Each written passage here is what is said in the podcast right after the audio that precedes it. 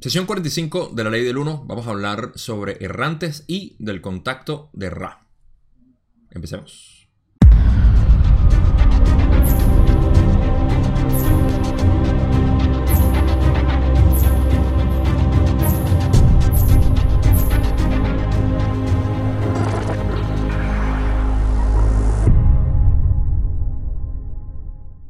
Si recuerdan la sesión pasada, estuvimos hablando de que estaba excluida de los libros originales, al menos los primeros libros, si viven, hay un salto de la sesión 44, creo que la 47, porque la 40, no, perdón, la 43 a la 46, porque la 44 y 45 fueron excluidas, están en el libro 5, así que si ven ese salto es porque el material fue excluido, principalmente porque fue personal.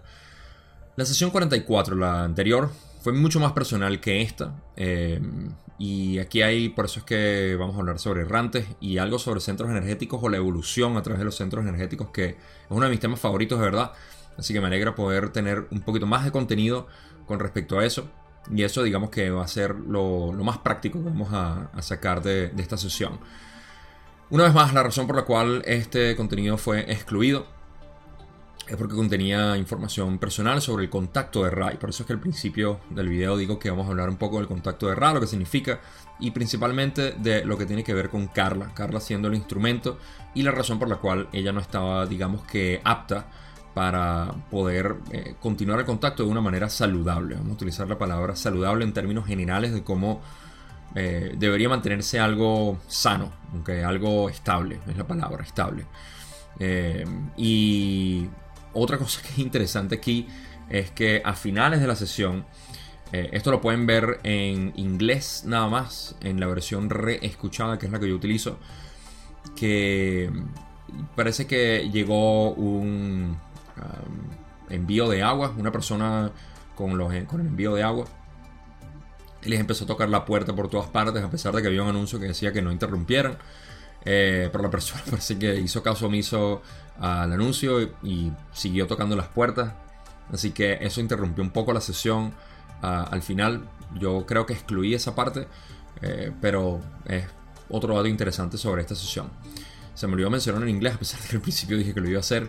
Eh, así que aquí no me voy a comprometer, pero es algo que pueden ver eh, en la versión reescuchada. Si ven, incluso si no saben inglés, van a ver que hay entre corchetes onomatopeyas explicando qué es lo que está sucediendo. Eh, y bueno, todo eso. Es curioso, pues. otro dato interesante en la historia de lo que fue la canonización de esto el 6 de abril, que creo que fue entregada esta sesión. Ah, otra cosa que notar es que se tomaron aproximadamente 9 días, creo que fue, porque la última sesión, si mal recuerdo, fue el 28 de marzo. Eh, corroborar, 28 de marzo, sí, 1981. Esa eh, en esa sesión, bueno, fue donde vimos en el video pasado, en la sesión pasada, que Ra simplemente les dijo, mira, o sea, eh, tiene que tomarse un descanso, Carla. Se lo tomaron, nueve días, volvieron, y los resultados van a sorprenderles, así que no dejen de ver. Carla no estaba muy recuperada. Vamos a pasar a la primera pregunta que explica esto, porque Don quiere saber, puedes indicar cuál es la condición física del instrumento ahora que ha descansado. Rale dice, el estado de este instrumento respecto al complejo corporal es sumamente deficiente. El instrumento no ha descansado. De todas formas, el instrumento ansiaba nuestro contacto. Eh, Rale había dicho a, eh, a, Don, y bueno, Carla también les había dicho a ellos que tenía que tomarse una especie de descanso, pero más que todo por la voluntad que tenía de entregarse. Hablamos del martirio o del, síndrome del mártir.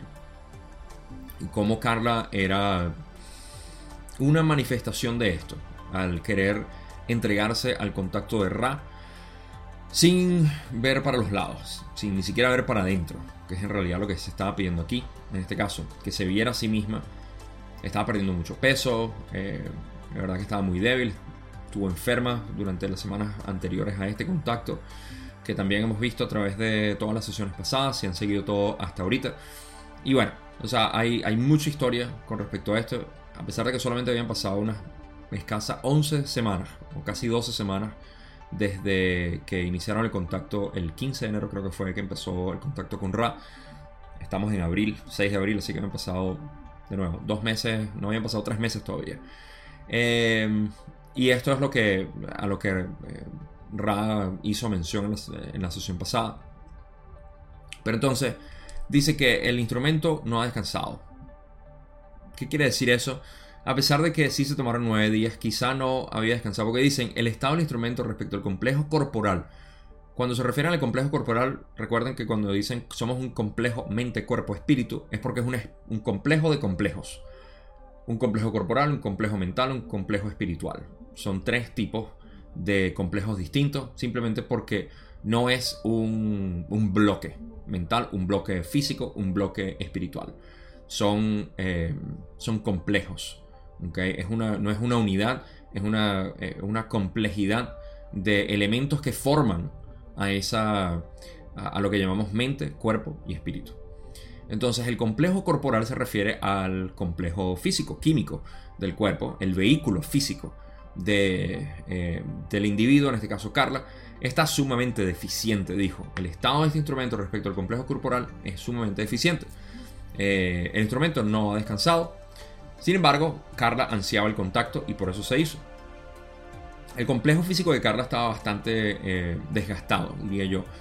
Y en buena medida porque, bueno, nosotros sabiendo, no, no es por nada, pero uno sabe lo que necesita en términos de nutrición y ejercicio físico, lo cual es imprescindible para el funcionamiento eh, ideal de nuestro cuerpo. ¿okay? Eh, el reducir estrés y todo eso, yo creo que Carla no tenía absolutamente nada de eso. estaba muy feliz con el trabajo que estaba haciendo. Sin embargo, no le prestaba mucha atención. Y esto me viene una y otra vez a mí leyendo lo que Carla dice. Eh, y no es, no es por negligencia, diría yo. Porque yo que he trabajado con gente que quiere mejorar su nutrición y su físico, ah, sé la, digamos que los condicionamientos que tenemos para evitar hacer ciertos ejercicios físicos, también la ignorancia de saber qué tipo de ejercicios físicos son, digamos, beneficiosos para el cuerpo, cuáles son demasiados, cuáles son, cómo hacerlos, etc. Y en la nutrición también. Entonces, de nuevo, o sea, no es por lo absoluto criticar a Carla, eh, pero es lo que estaba sucediendo. Había una ignorancia en términos de cómo mantener el cuerpo y por eso es que estaba deficiente. Esto afectaba el contacto, por supuesto, porque todo tenía que estar en balance y no lo estaba. Entonces, a pesar de que su mente y su espíritu estaban muy bien dedicados, su cuerpo no lo estaba y eso causaba muchos problemas. Don pregunta en la segunda pregunta de esta sesión. El periodo que hemos mantenido sin contacto ha ayudado a mejorar la condición física del instrumento. Y Rale dice, es correcto, la probabilidad de que este instrumento desarrollara lo que llamarías enfermedad de naturaleza pulmonar o renal de los riñones eh, era bastante importante en nuestro contacto anterior. Han evitado una grave disfunción física de su, de su complejo corporal. Cabe señalar que su apoyo mediante la oración ha sido útil, así como su determinación inquebrantable de aceptar lo que más conviene a largo plazo y de esa manera mantener los ejercicios recomendados sin demasiada impaciencia. Vamos a recapitular también algunos de los términos que utilizaron aquí, em, porque lo sabemos de otras sesiones. Primero, cuando dicen que uh, Don pregunta que se ha mejorado el cuerpo físico y Raleigh dice que sí, pero fíjense que responde en términos de la, del funcionamiento de los órganos, que es lo que ha mejorado. Porque el cuerpo naturalmente se recupera desde lo más grave hasta lo menos importante. Eh, por ponerles un ejemplo, cuando las personas, y aquí por supuesto haciendo referencia a mi conocimiento en nutrición, en fisicoculturismo específicamente, y no necesariamente fisicoculturismo, aunque obviamente sobre todo las mujeres caen en esto, eh, muchísimo sin saberlo, eh, cuando hacen dietas muy fuertes, pierden lo que es el periodo. Eh, eso se llama, ah, se me olvidó el término,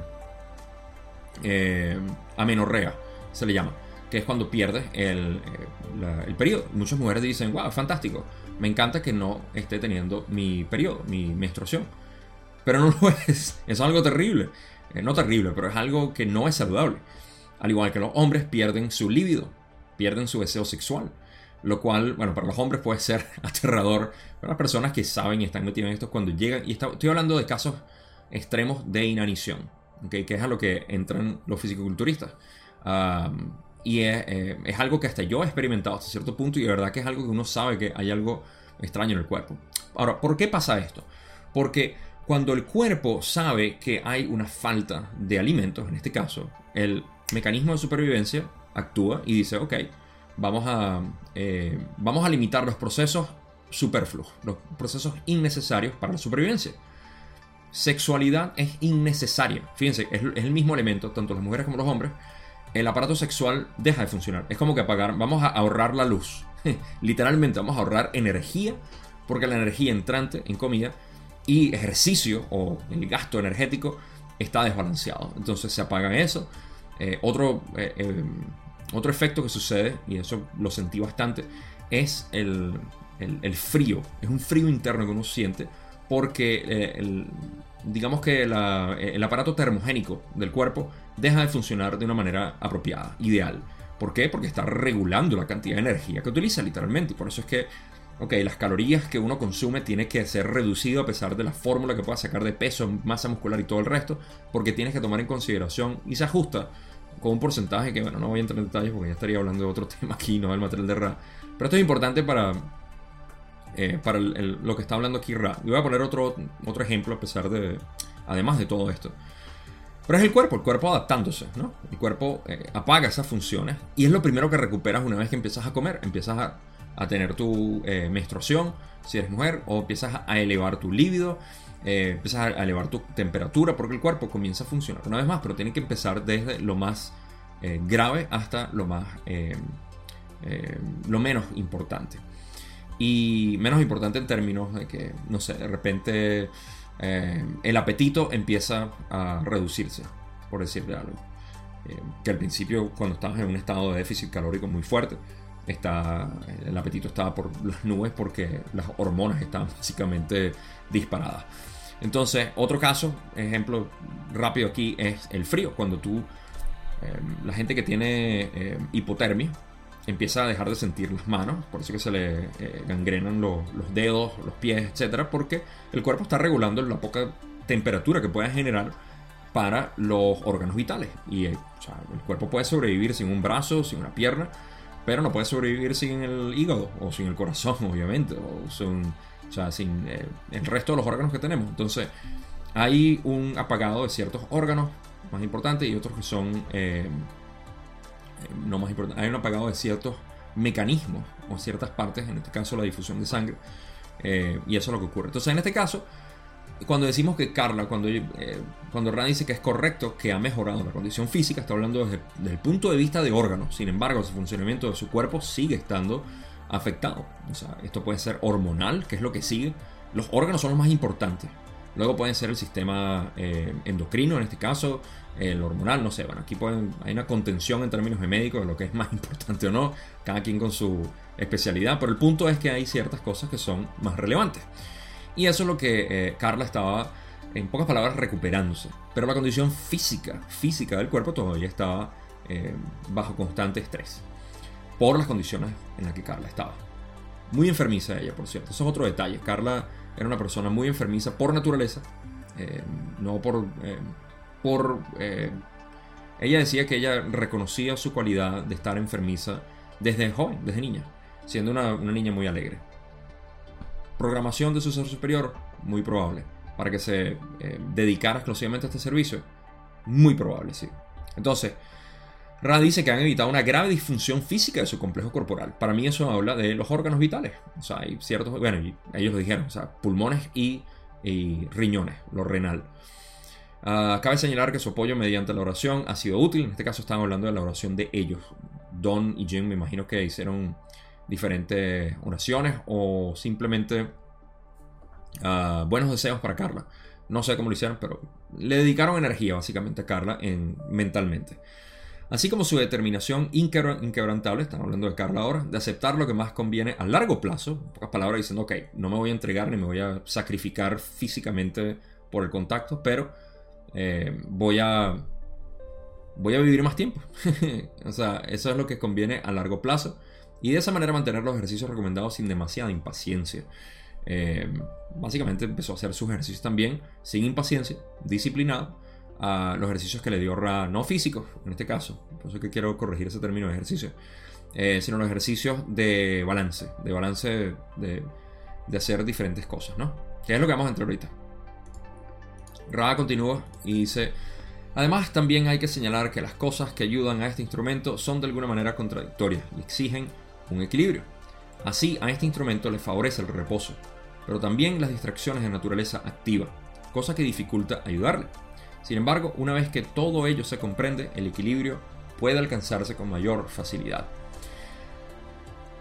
Ahora, ah, aquí algo eh, útil que sacar. Aquí hay algo útil que sacar. Cuando hablan de que el instrumento de alguna manera eh, le ayudó a aquellas cosas que pudieran eh, sonar contradictorias y que exigen un equilibrio. Las actividades. Las actividades que eh, Carla hacía. Dice, a este instrumento le favorece el reposo, pero también las distracciones de naturaleza activa. Eso es una contradicción. ¿Cómo te puede favorecer una y la otra? Obvio, nosotros sabemos que el descanso es importante y la actividad también, porque una ayuda a la otra. ¿okay? Eh, y un balance entre ellas es necesario. Tú no puedes estar extremadamente activo y descansar poco, o descansar mucho y estar. Eh, eh, descansar mucho y poca actividad, obviamente.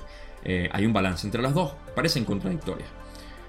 No son, para nosotros no es contradictorio eso. Pero en otro caso, que puede ser contradictorio de repente, que es un buen ejemplo, es el de yo, por ejemplo, estudiar, estudiar, estudiar, leer, leer, leer, investigar, investigar, todo eso y no darme un tiempo de relajarme.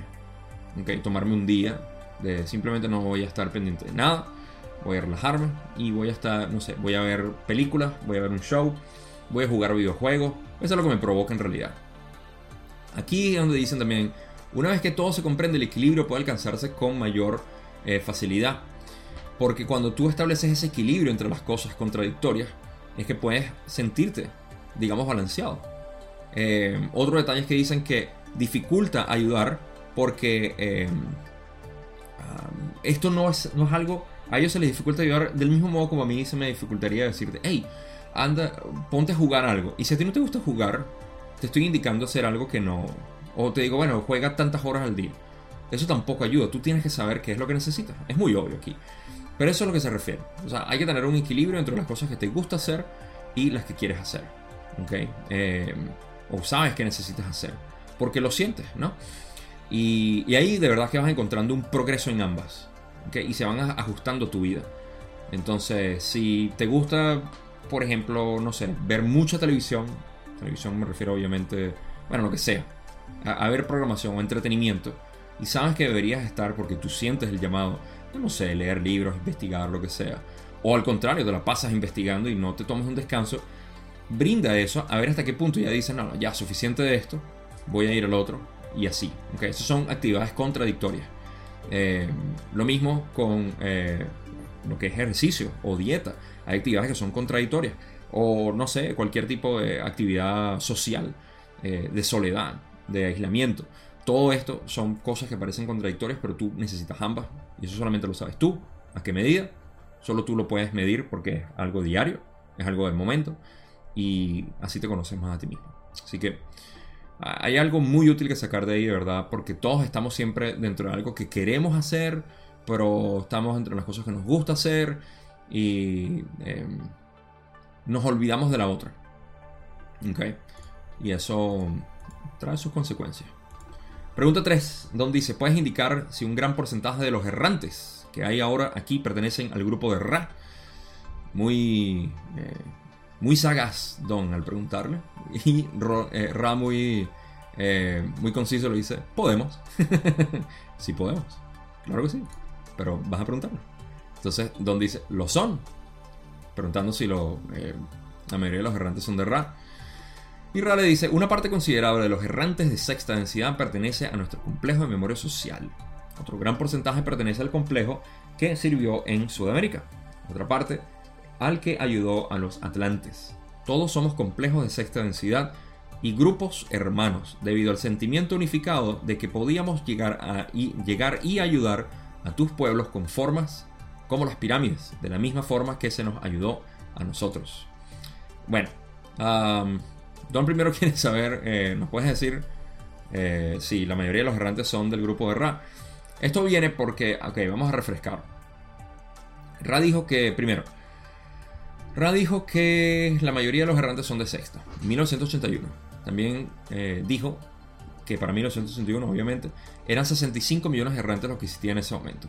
Les recuerdo también que en una parte dijo que había un considerable flujo de errantes, quiere decir simplemente un tráfico o una llegada masiva de errantes en este momento. En este momento fue en 1981. Yo nací en 1982, lo que quiere decir que mi generación, al menos, y la pasada, ah, em, representa una gran cantidad de estos errantes. Se les puede ver, se les puede notar. Nosotros hay muchos test, hay muchos... Intuitivamente la gente sabe si es errante o no. Ah, algo que, bueno, ahorita digo algo importante, pero vamos a recordar eso eh, y cuando notamos que hay un, un gran flujo de errantes en 1981, eh, también sabemos que eran 65 millones en ese entonces aproximadamente, y que eh, también eran de sexta densidad la mayoría, porque hay de quinta y de cuarta, pero son mucho, mucho menor que la cantidad que son de sexta. Sabemos entonces que, primero, al punto que estamos ahorita, obviamente la cantidad son millones y millones de errantes que existen en el planeta. Muchos de ellos distraídos, despertando quizá ahorita, pero a pesar de todo, eh, están contribuyendo con su, eh, presencia aquí nada más. Eh, segundo, sabemos que la gran mayoría sigue siendo de sexta densidad, porque de cuarta o de quinta, yo diría que se ha aumentado un poco de cuarta, porque ahora en el 2012 la mayoría de los niños ahorita parecen, parecen ser de cuarta. Y lo vemos porque no están muy interesados a veces en algunos de estos temas, eh, sino su naturaleza es de puro, puro cariño, puro amor. Entienden conceptos que para nosotros eran difíciles que venimos lidiando desde hace tiempo porque es nuestra herencia y para ellos es tan simple, ¿no? Pero no me quiero desviar ahí. El punto es que tenemos una gran cantidad de errantes ahorita y eh, eso, eso es importante. Ahora, ¿qué dice Ra con, con toda esta que ahorita pudiéramos especular que son cientos de millones, no sé. Pueden ser 200, 300 millones, 500, no lo sé. Pueden ser mil millones a esta altura. La verdad es que no lo sé. Eh, ok, sí, uff, aquí puedo, puedo, seguir hablando de lo que es la cosecha 2012, los nuevos, las nuevas encarnaciones de los niños índigos o niños cristales ahora, o todas las denominaciones que les puedan dar lo que estamos hablando es que sí hay un eh, influjo de, eh, de, errantes muy grande. Pero lo que es eh, relevante a la pregunta que hace Don, Raleigh dice que una parte considerable de los errantes de sexta densidad pertenece a nuestro complejo de memoria social. En pocas palabras, los de Ra están aquí en gran medida. Si tomamos la, vamos a decir que son 333 millones de errantes los que hay ahorita. capaz estoy cerca ahí. estos errantes, ¿verdad? Una gran porción de ellos, dicen, una, gran, una parte considerable de ellos son de Ra, del complejo de memoria social de Ra que vinieron a encarnar aquí. Otra gran, otro gran porcentaje pertenece al complejo que sirvió en Sudamérica. Estos son considerados los de Sirio, eh, por varias personas. Yo tiendo a pensar que hay una influencia muy grande de los de Sirio, tanto en Sudamérica como en África, porque se han encontrado eh, similitudes entre la cultura de los Dogons y los. Eh, y, en Perú hay una similitud enorme con algo que se me olvidó. Eh, es cerca del lago Titicaca, creo que es. No, no, perdón, es otro. No, no sé. Estoy equivocado. Creo. O de repente no. en, una, en una parte ancestral en Perú se ha encontrado. Esto lo explicó, lo, lo explicó Drúmbalo. Yo me enteré gracias a Drúmbalo de la, eh, la semejanza que hay entre la historia detrás de un símbolo, que es como un pez, en Perú y en África, los Dogons, que son los que eh, dicen en su tradición que fueron visitados por estas entidades eh, interplanetarias o lo que fuera, simplemente entidades distintas a ellos, y que les entregaron mucha información. A los Dogons le entregaron lo que era el. Bueno, fíjense, eran de Sirio porque ahí fue donde les dieron eh, el, el, patrón de movimiento del sistema binario en Sirio, eh, que nadie sabía. ¿okay? Esto, era información que todavía se debaten y dicen que es, cómico ver cómo el establecimiento científico lo que busca es tratar de tachar lo que sea que pueda destruir su, su lo cual no era la ciencia antes. Y no es por divagar aquí un poco, pero la ciencia nunca había sido vamos a defender lo que sabemos. De hecho, era invitamos a que se nos... O sea, yo tenemos una idea casi absoluta de que esto es así. ¿Quién lo puede desafiar? Entonces, cuando alguien llegaba y lo desafiaba de una manera real, decían, wow, fascinante, ahora tenemos más que trabajar. Era un trabajo de verdad sabroso el ser científico. Ya no, ahora es quién quiere desafiar esto para nosotros probarle lo contrario, a través de cualquier método. Y a veces se pone muy ridículo. Por, por ejemplo, esto que tratan de explicar bueno, no, que los a, los Dogons les dieron la información después de que ya nosotros lo habíamos entrado. ¿cómo? No, ellos se enteraron, e, es una casualidad, o sea, es absurdo. Pero en fin, de nuevo, para no divagar en eso, el punto es que los Dogons tenían eso. Y los, em, la historia en Perú también habla de lo mismo. Las entidades que parece que salían del lago o eh, venían del lago y tenían esta figura de pez o les entregar algo con forma de pez, no sé. Pero eh, esos son los de Sirio, esos son los que sirvieron en Sudamérica. Estamos hablando de los que sirvieron en Sudamérica hace miles de años, estoy hablando de, de 10.000 años quizá, que fue cuando vinieron las ayudas de las pirámides. A ver, 2.000, 8.000, más o menos, algo así.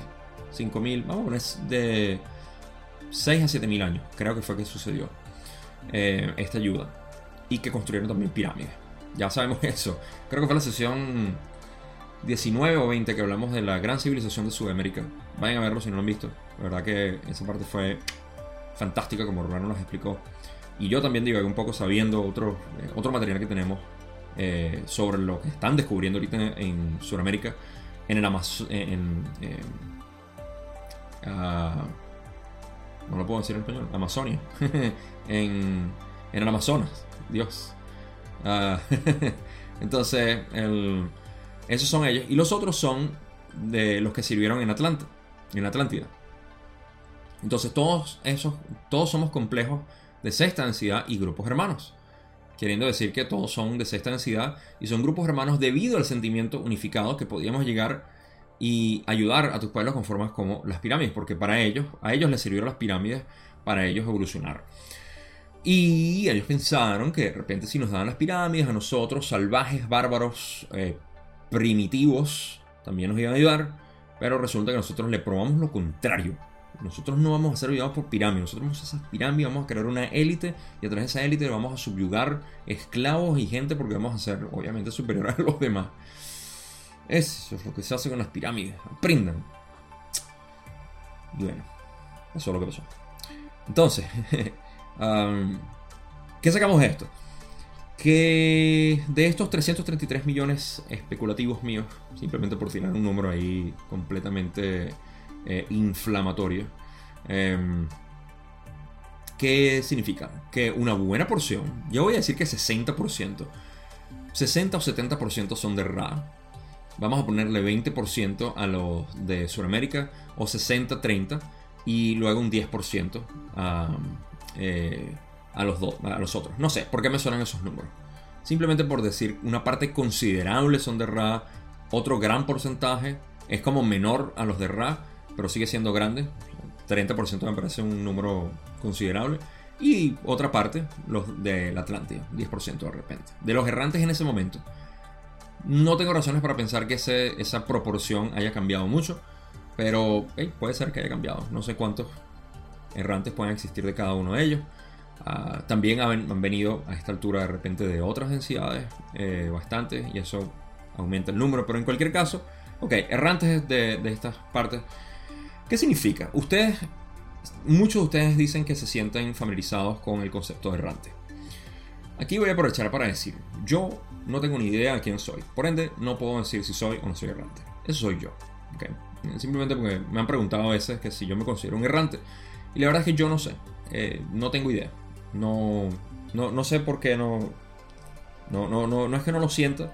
Hay muchas cosas que siento que, que sí son bastante obvias para mí en términos de, de, cómo funciona todo esto. Pero más lo veo en otras personas. Quizás es porque lo veo en otras personas y no lo veo en mí. Pero en cualquier caso, esto no es acerca de mí, esto es acerca de ustedes. Y ustedes me dicen siempre que se consideran errantes. esto es un privilegio ser un errante porque crea la responsabilidad divina de poder compartir quiénes son ustedes. Sean de Ra, sean de Sirio, sean de la tercera, no sé de dónde son, honestamente. no puedo pensar, de Orión de repente. ¿Quién sabe? Em, no, no sé. Eh, puede ser. Em, de donde sea que sea, si se consideran errantes. Eso es lo que eso significa. Primero explica todo, el por qué muchos de ustedes también, muchas personas que me han llegado y me han dicho, me he sentido toda la vida em, una persona fuera de este mundo, no me incluyo con los demás, eh, me siento fuera de la sociedad, me siento extraño, me han pasado cosas que me, llamarían loco si las comparto. A cada rato estoy recibiendo mensajes como estos. Y son, eh, son fascinantes porque esto es lo que invoca en realidad es la cualidad increíble. Hay personas que me dicen, no, mire, yo no, nada que ver religión, eh, pura ciencia y de repente cuando desperté espiritualmente estoy canalizando información y estoy eh, ahora teniendo sanación de esto, estoy ayudando a otras personas a entender, a hablar su concepto superior, y todo este tipo de trabajo que es, divino. ¿okay? Y es como obvio, o sea, okay, tuviste tu despertar y ahora estás haciendo este trabajo, o tú te sientes así. Es bastante obvio, ¿no? Que eres un errante en ese sentido. Entonces, em, es un privilegio, de verdad. Pero obviamente, yo lo digo siempre con la idea de eh, de no inflar el ego de nadie, porque... Pero eso no, ven, eso no me pertenece a mí, no, no puedo hacerlo yo, tiene que ser cada quien. Y discernir si de verdad están inflando su ego al sentirse errantes o están asumiendo la responsabilidad que trae el ser un errante, que es manejar información eh, muy elevada con los propósitos de poder ser quien uno es para poder elevar a otras personas por, como decimos en Venezuela, por retruque. por irradiación, ¿no? por eh, irradiar esa luz que tú eres. Entonces, eh, eso es la ley de responsabilidad que Ra llama. Una vez que tú aprendes una información, es tu responsabilidad encarnarla o eh, incluirla en ti, emanarla. ¿okay? Tú no puedes, eso causa un retraso muy grande el recibir información, las personas que canalizan, Quizá esa es otra, una de las cosas que a veces escucho en canalizadores que empiezan a perder mucho su ser porque están canalizando mucha información y la responsabilidad, aparte que mucha información puede venir de, entidades negativas y estoy seguro que sí viene, eh, o sea, e, es, evidente que viene siempre una información negativa.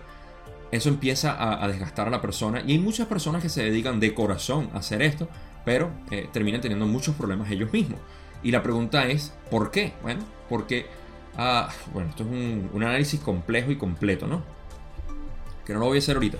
Pero tiene que ver con el conocerse a sí mismo, saber quién es uno, ¿no? Y eh, si no, no quisiera entrar en esto porque es bastante largo, pero el punto es que esta información es una ley de responsabilidad que aplica a nosotros y cuando lo estamos recibiendo tenemos que compartirla de alguna manera.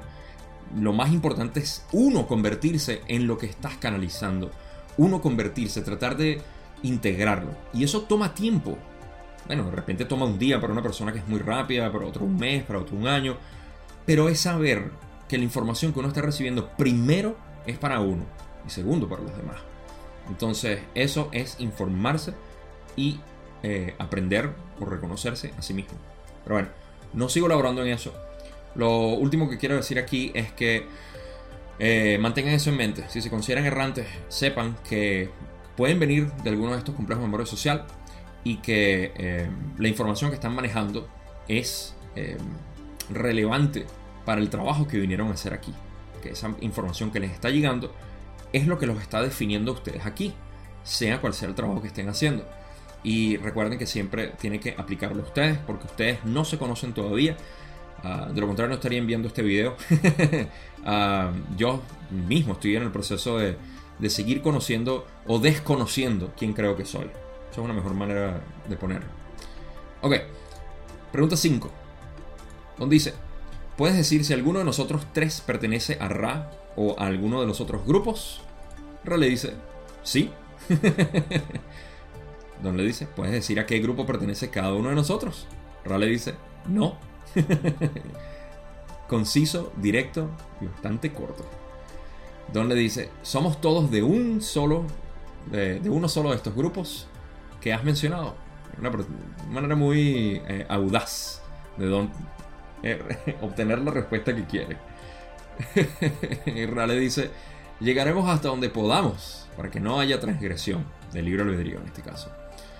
Dos tienen origen en sexta densidad, uno en quinta densidad, cosechable a la sexta, pero habiendo escogido volver como errante debido a una relación amorosa entre maestro y discípulo. De esa forma, los tres forman un grupo muy cohesionado.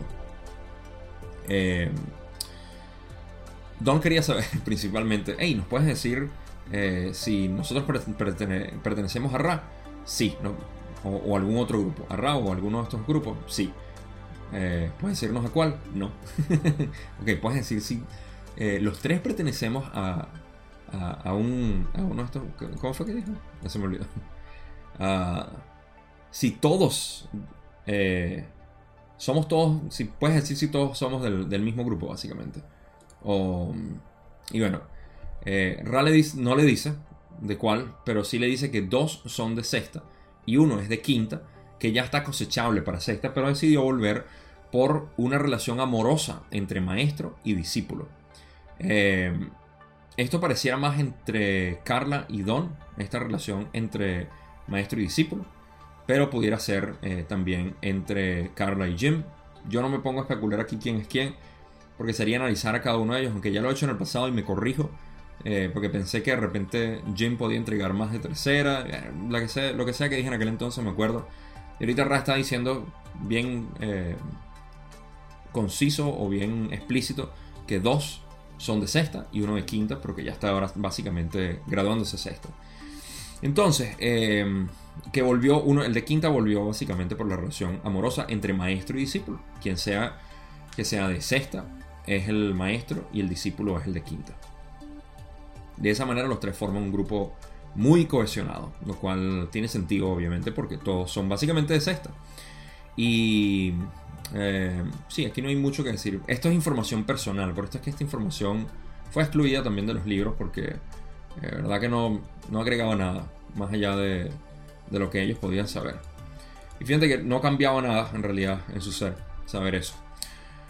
Don dice, puedes explicar los sonidos que escucho en el oído izquierdo y el derecho y la sensación de contacto que siento constantemente.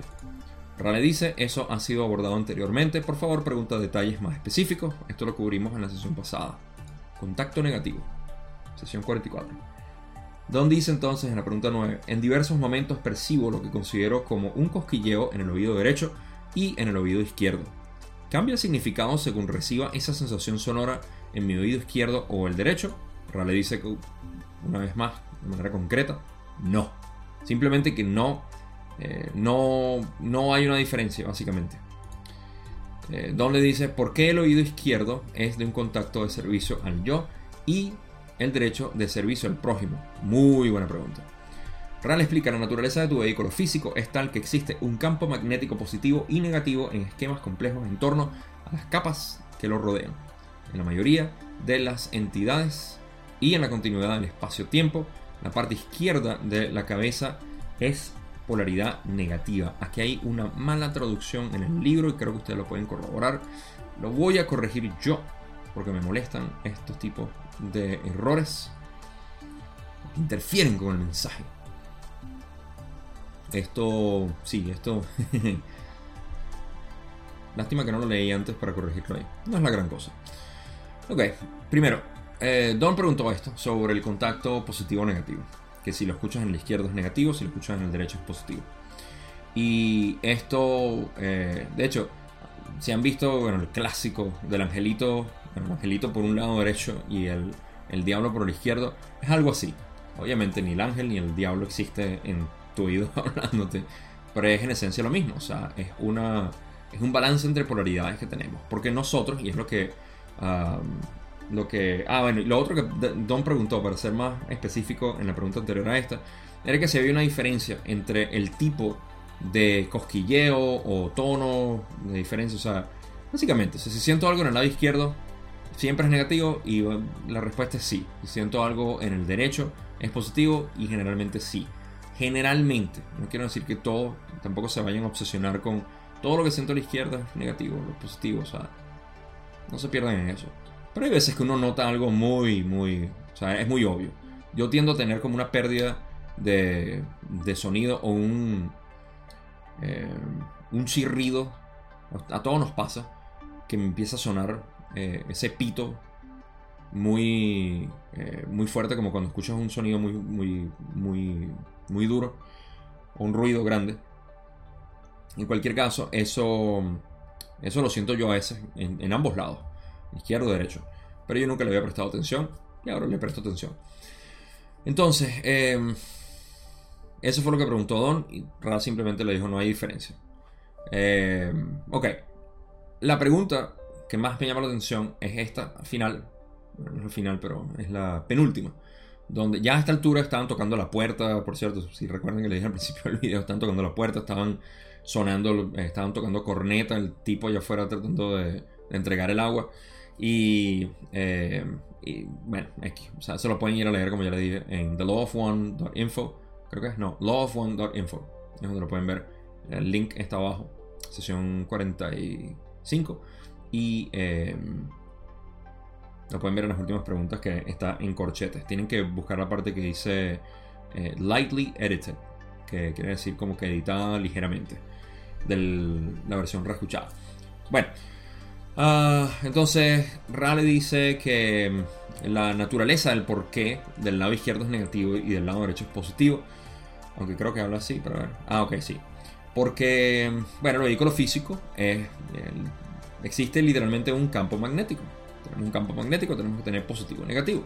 Por ende, estamos susceptibles a las influencias negativas por un lado y a las influencias positivas por otro lado. Tan simple como eso. Eh, pero no es completamente, para no dibujar el lado izquierdo todo es negativo. Ay, le tengo que tener miedo porque es malo. Negativo no quiere decir malo, malvado, eh, demónico, eh, todo lo, lo, lo que oscuridad, o sea, Está asociado con eso, sí. Pero eh, recuerden que nosotros, ninguno aquí estamos manifestados para hacer eh, luz total. o lo que sea, luz también tiene su polaridad, ¿no? Está hecho de, eh, de fotones. En fin. El punto es que nosotros tenemos nuestro lado oscuro y nuestro lado brillante. ¿Ok? El positivo y el negativo. para eso es que tenemos el cuerpo físico que tenemos, porque navegamos ese, esa eh, a llamarlo una especie de océano energético. Y la energía solamente funciona de, eh, esa manera. Ahora, em, cuando dicen, ok, uh, positivo o negativo, lo que quería hacer énfasis también es que nosotros eh, es un complejo de, ¿qué es lo que dicen? Esquemas, campo magnético positivo o negativo, en esquemas complejos en torno a las capas que lo rodean. Las capas son estas em, eh, la parte del aura, básicamente que nosotros generamos, ¿ok? No se me viene, hay una mejor palabra para describir eso, pero no se me viene. Pero traten de imaginarlo como que son vórtices que existen en... La mayoría de los vórtices aquí son positivos, la mayoría de los vórtices aquí son negativos, pero hay, como el yin yang, tal cual, hay unas partes eh, positivas en el negativo y unas partes negativas en el positivo. Entonces no todo lo que escuchemos de este lado tiene por qué ser negativo. Discernimiento es la palabra siempre. Pero normalmente algo que está los negativo viene del lado izquierdo y generalmente algo que nos influye el lado positivo viene del lado derecho. ¿Ok? Entonces, en la mayoría de las entidades, la mayoría de las entidades, y en la continuidad del espacio-tiempo no. Esa es mi corrección. En inglés dicen tiempo-espacio. Esto está al revés. ¿Por qué es importante? Ya se los voy a explicar. Dicen que en la mayoría de las entidades y en la continuidad del tiempo-espacio, la parte izquierda de la cabeza es de polaridad negativa. Ok, ¿por qué es importante decir tiempo-espacio aquí? Porque el tiempo-espacio es lo que realmente es positivo o negativo de manera metafísica. Tiempo-espacio, no el espacio-tiempo. El espacio-tiempo es esto que nosotros podemos medir, es la parte física. Entonces esa es la corrección ahí y por qué es tan importante. Porque nosotros estamos navegando, en esencia, el eh, espacio físico y metafísico al mismo tiempo de distintas maneras, con el cuerpo físico aquí y con nuestro cuerpo metafísico en el tiempo-espacio. Entonces, esa influencia que nosotros tengamos del entorno, espacio-tiempo, tiene influencia, obviamente, repercusión en el tiempo-espacio. Y eh, la parte izquierda de la cabeza es de polaridad negativa porque esta parte siendo negativa una vez más en tiempo-espacio, tiene influencia. Y esta parte siendo positiva en tiempo-espacio, tiene su influencia, tiene su susceptibilidad. Eh, entonces, esto es, digamos, el esquema general de lo, que, de lo que es el cuerpo o el complejo, como ellos dicen, de nosotros, tanto metafísico como físico, y la interacción, porque aquí estamos viendo la representación de lo metafísico en un espacio físico como catalizadores, situaciones, eventos, experiencias, bla, bla, bla, ah, todo eso que nosotros procesamos metafísicamente por la mente y que obviamente nuestro cuerpo energético recibe, adopta, integra, eh, evoluciona, etc. Eso es a lo que se refiere aquí eh, la interacción que está ocurriendo entre el espacio positivo y negativo en términos de metafísica. Entonces, em, todo esto en realidad es yo hablando bla, bla, bla, para decirles que generalmente en el lado izquierdo es negativo, generalmente en el lado derecho es positivo. Así que vamos a pasar a la última pregunta que Don tiene. Como ven, esta sesión fue bastante rápida. Don dice, ¿puedes explicar cuál es la finalidad o la filosofía tras los complejos de memoria social positivos y negativos de cuarta, quinta y sexta densidad? Muy buena pregunta. Ra finaliza y dice, la finalidad básica de un complejo de memoria social es evolucionar Superado cierto punto, la evolución del espíritu depende en gran parte de la comprensión del yo y del prójimo como creador. Ello constituye la base para los complejos sociales. Cuando alcanzan la madurez, pasan a ser complejos de memoria social. Para las densidades cuarta y sexta es totalmente necesario. La quinta densidad positiva emplea la memoria social para alcanzar la sabiduría, aunque se logre de manera individual. En la quinta densidad negativa se avanza en su mayor parte sin recurrir al prójimo.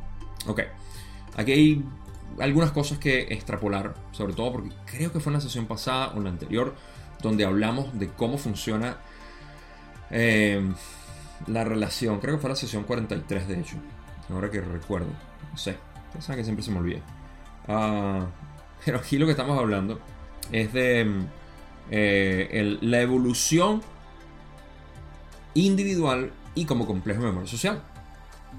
La evolución del espíritu, que es uno solo en realidad, en sus distintos aspectos que somos tú y yo, eh, a través de las densidades.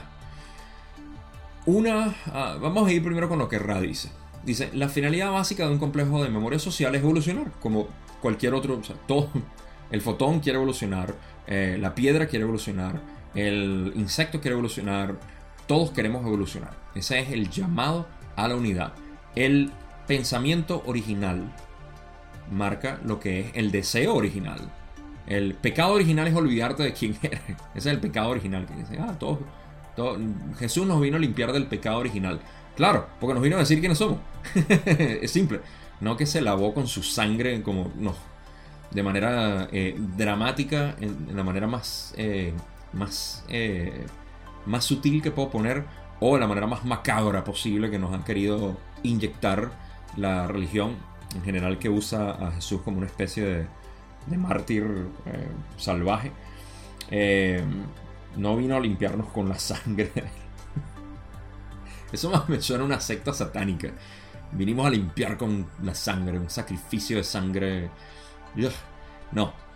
El pecado original es olvidarte de quién eres.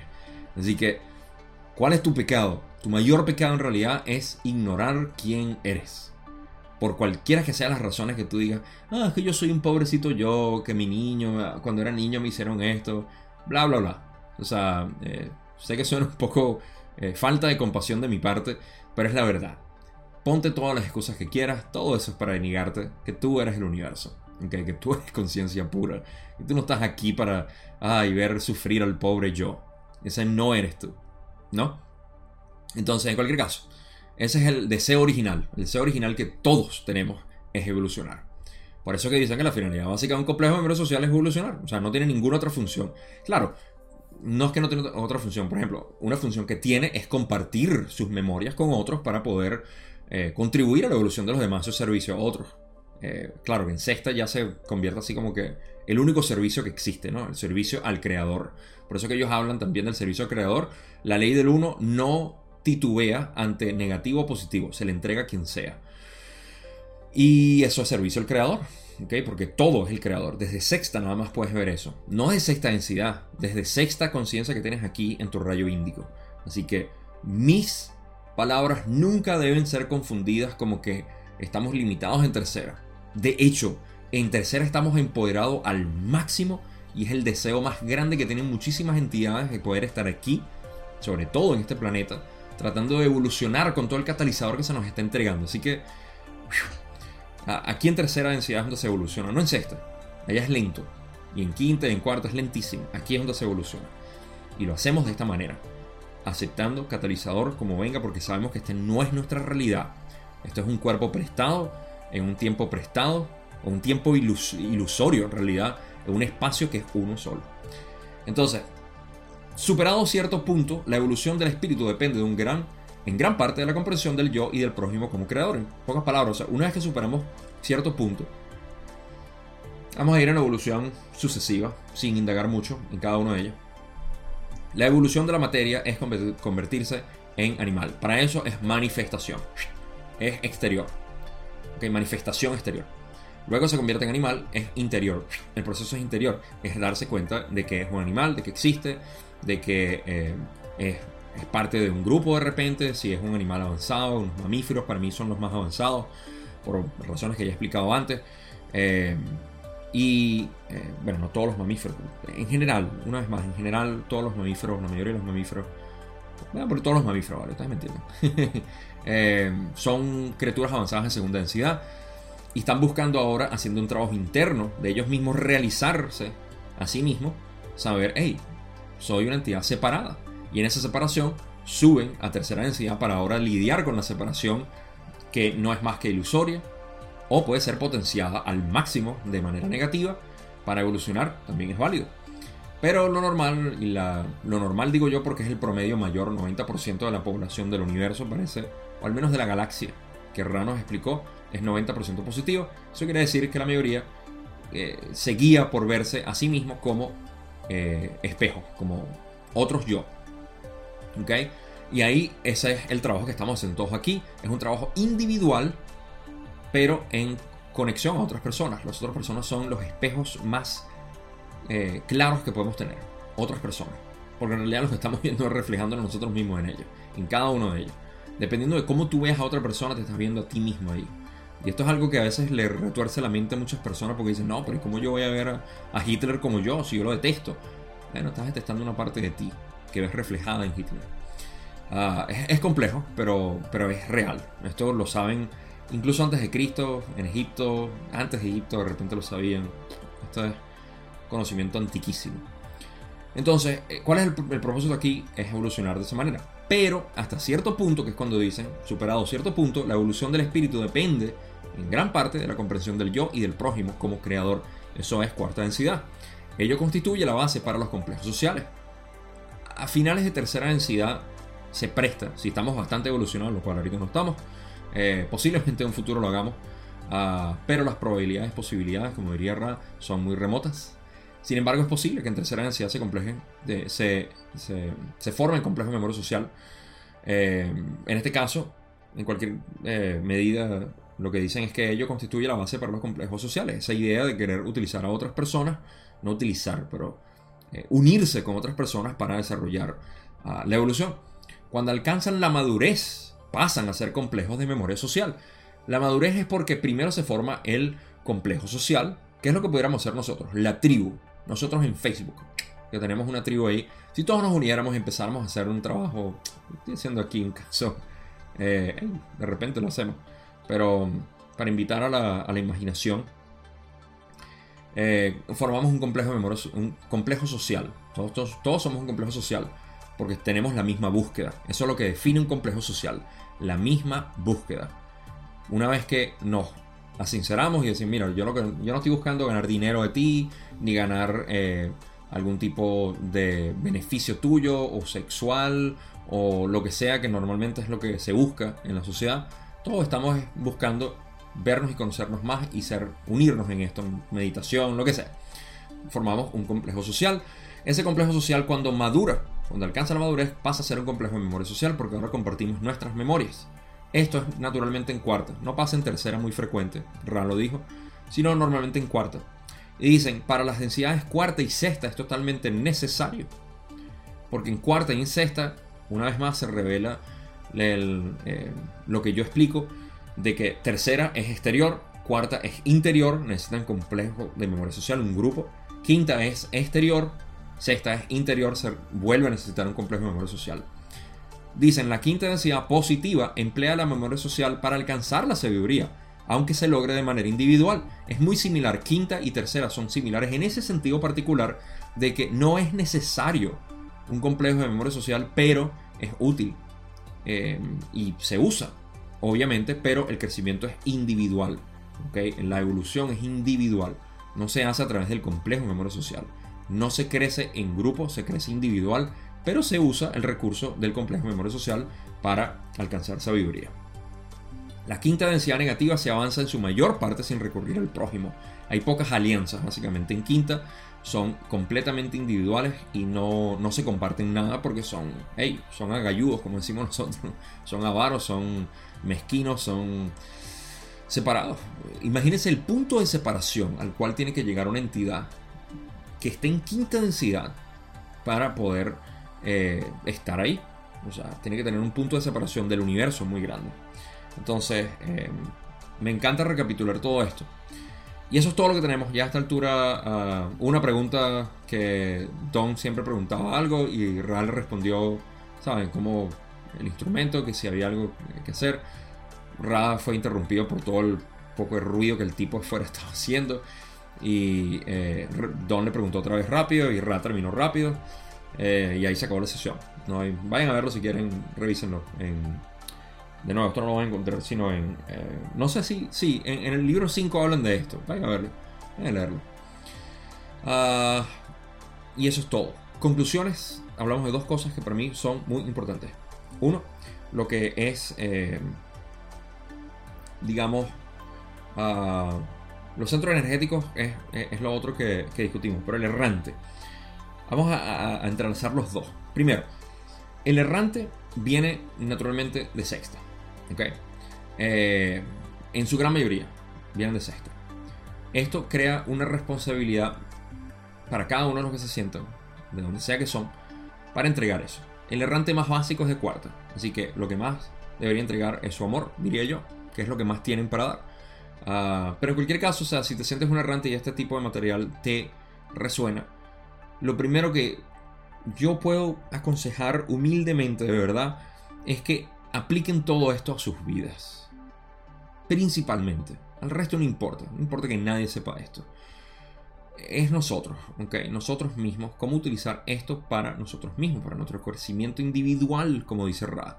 No hablaron de tercera densidad, pero les aseguro que es lo mismo porque es el mismo sistema llamado 135, que es individual, manifestación, eh, activación o actividad como tal, y luego eh, irradiación 1, 3, 5. Rojo, amarillo, azul. Primera, tercera, quinta densidad. Eh, y chakras también. Ah, es individual, aquí no se crece, no necesitas a otro para tú evolucionar. Es útil, obviamente, ver a los demás como otro yo para polarizarte hacia lo positivo, pero no es, digamos que necesitas a la otra persona, porque sin la otra persona no vas a poder. No necesitas un, a juro, a otra persona que tú digas, no, es que yo necesito mi alma gemela para poder evolucionar. Mentira, no, eres tú que te estás viendo ahí. Es, es bastante individual esto. Por eso es que les digo, tomen todo esto siempre de manera individual.